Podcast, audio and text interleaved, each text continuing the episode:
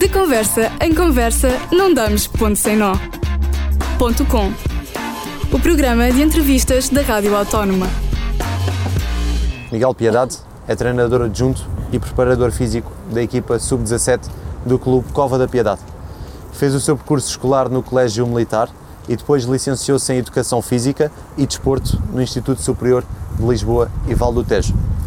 Neste momento é finalista do mestrado de treino desportivo com especialização em futebol, na mesma instituição.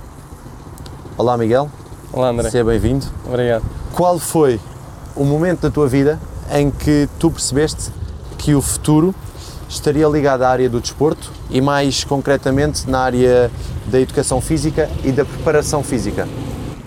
Bem, é assim, desporto sempre foi a minha vida. Eu pratiquei sempre desporto desde os 3 anos até, até então, até hoje em dia, todos os dias tenho de treinar. Ahm, foi sempre a única coisa que eu gostei de fazer.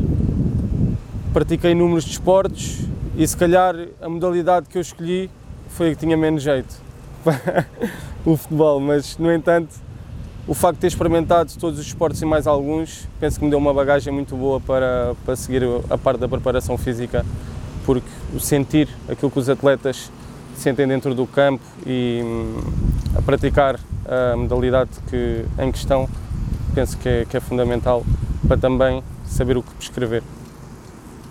Pelo que sei, tens 5 anos de experiência como personal trainer. Uh, em que medida isso influenciou a tua opção pelo treino desportivo com especialização no futebol?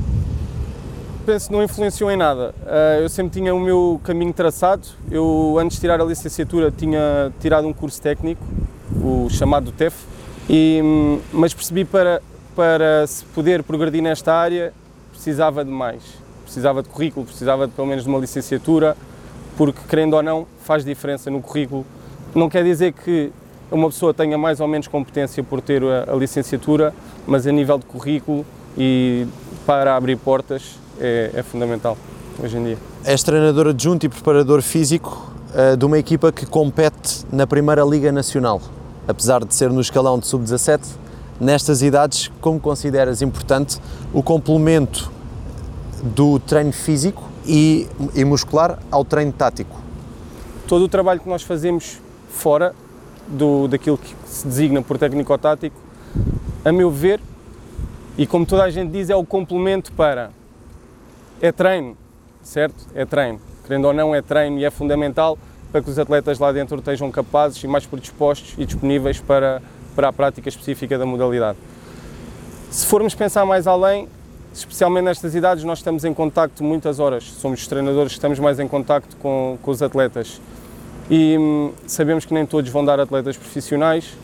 Só o simples facto de promovermos o gosto pela prática já pode ter benefícios a longo prazo devido a eles poderem continuar a ter hábitos saudáveis para o resto da sua vida. E também para os atletas é fundamental porque cada vez a densidade competitiva é maior e, quando eles começam a preparar cada vez mais cedo pode, pode ser muito importante para a sua longevidade da carreira.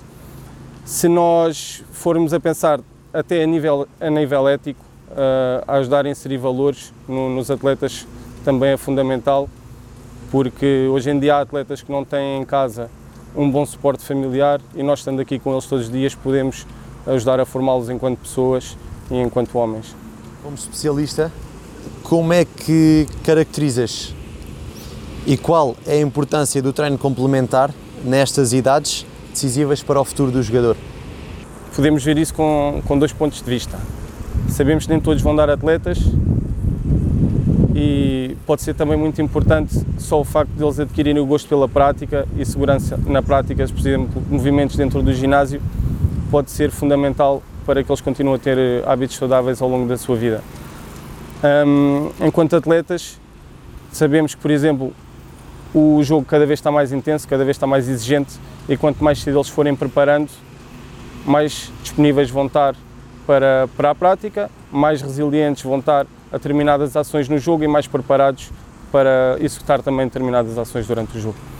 Um, importa também é perceber que o, este tipo de treino tem de ser levado ao fim e ao cabo com, com segurança. Podemos estar a, em vez de estar a aumentar a resiliência do, do atleta, podemos estar a prejudicá-lo a longo prazo. Por exemplo, se eles se estivermos a fazer um treino de força e sobrecarregarmos em demasia as suas estruturas, podemos estar a arranjar problemas a longo prazo, por exemplo, nas articulações. Mesmo que não se venha a perceber que, eles, que estamos a desenvolver esses problemas agora, eles mais tarde vão, vão ter problemas. E, porque nestas idades é, é como, como eu costumo dizer, eles estão predispostos a, a adquirir algum certo estímulos, dependendo da idade que têm, e vão adquirir tudo o que é de bom e o que é de mau. O período de adaptação dos atletas a terminar trabalho tem de ser sempre respeitado para os ajudarmos a progredir e não a regredir. Em que medida consideras então importante este tipo de treino e este tipo de pós-campo no âmbito da prevenção das lesões? Quando falamos em prevenção de lesões é preciso termos algum cuidado neste tipo de termo porque sabemos que, que a lesão é multifatorial. Nós podemos ter um atleta muito bem preparado fisicamente, vem num choque com um colega do, da própria equipa ou com um adversário pode ser o suficiente para, para deixar parado não sei quantos meses, certo? Um, por isso é preciso termos um bocado de cuidado, no entanto sabemos que o, o treino de força vá, por exemplo, tem impactos muito positivos para, para prevenir, pegando na tua palavra, determinadas lesões, por exemplo, as lesões musculares são umas das mais recorrentes no, no futebol e este tipo de treino tem um impacto muito positivo nesse tipo de lesões.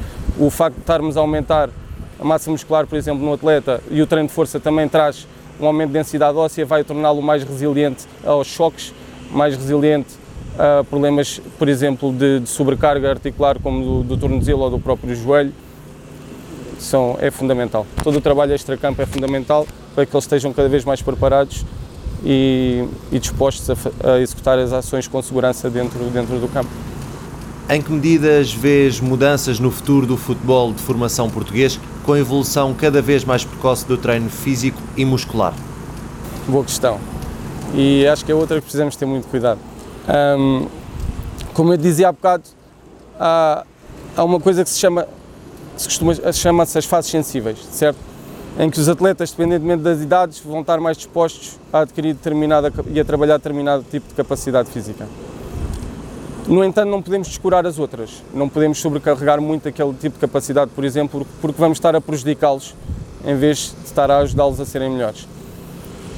A, longo prazo vai ser importante, porque quanto mais cedo um atleta for desenvolvido e muscularmente mais capaz, mais capaz de, de executar distâncias a alta intensidade, vai, vai estar muito mais preparado no futuro, até na, na aquisição, por exemplo, se nós, no, por exemplo, estamos no ginásio, nós aqui no clube, no Cova da Piedade, eles a partir do sub-14 começam a ter algum contacto com o ginásio. Perguntam, ah, mas vão fazer treino de força? Não, começam-se a ambientar, começam a adquirir certos tipos de padrões de movimento que são muito importantes para que nos escalões mais à frente venham a trabalhar com, com carga, com carga hum, externa e que estejam seguros naquilo que estão a fazer, certo? Nós temos atletas que chegaram connosco, chegaram este ano ao sub-17 que não vinham do Piedade, não sabiam fazer um agachamento, não sabiam fazer uma flexão e tornam o trabalho mais complicado. Ainda por cima, uma pessoa para 20 e tal miúdos é muito complicado porque não é possível assim tanto individualizar o trabalho. Então temos de fazer um estudo muito bem feito e, e, perceber muito bem o tipo de atletas que temos, até porque no mesmo escalão, apesar deles nascerem, por exemplo, todos em 2005, há uns que nasceram em janeiro e há outros que nasceram em dezembro.